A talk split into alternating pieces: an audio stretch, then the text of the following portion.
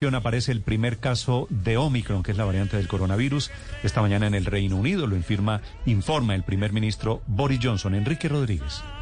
Se trata de un anuncio que ha hecho esta mañana Boris Johnson, que recordemos se encuentra en medio de una enorme tormenta política porque se ha conocido estos días que hace apenas un año estaba celebrando una fiesta de Navidad cuando su país se encontraba completamente confinado. Pero más allá de esa polémica, Johnson ha confirmado esta mañana que se ha reconocido la primera muerte por la variante Omicron en su país y eso en la práctica supone la primera muerte por la variante Omicron confirmada en todo el mundo. Puede ser que haya habido otras, otras muertes por esta variante, pero esta es la primera oficialmente confirmada. Boris Johnson también, en su comparecencia en la cadena de televisión Sky News, ha querido hacer dos llamamientos. Uno, a que la población se siga vacunando. Ha dicho es la única manera de frenar esta enfermedad. Y también ha querido hacer una advertencia.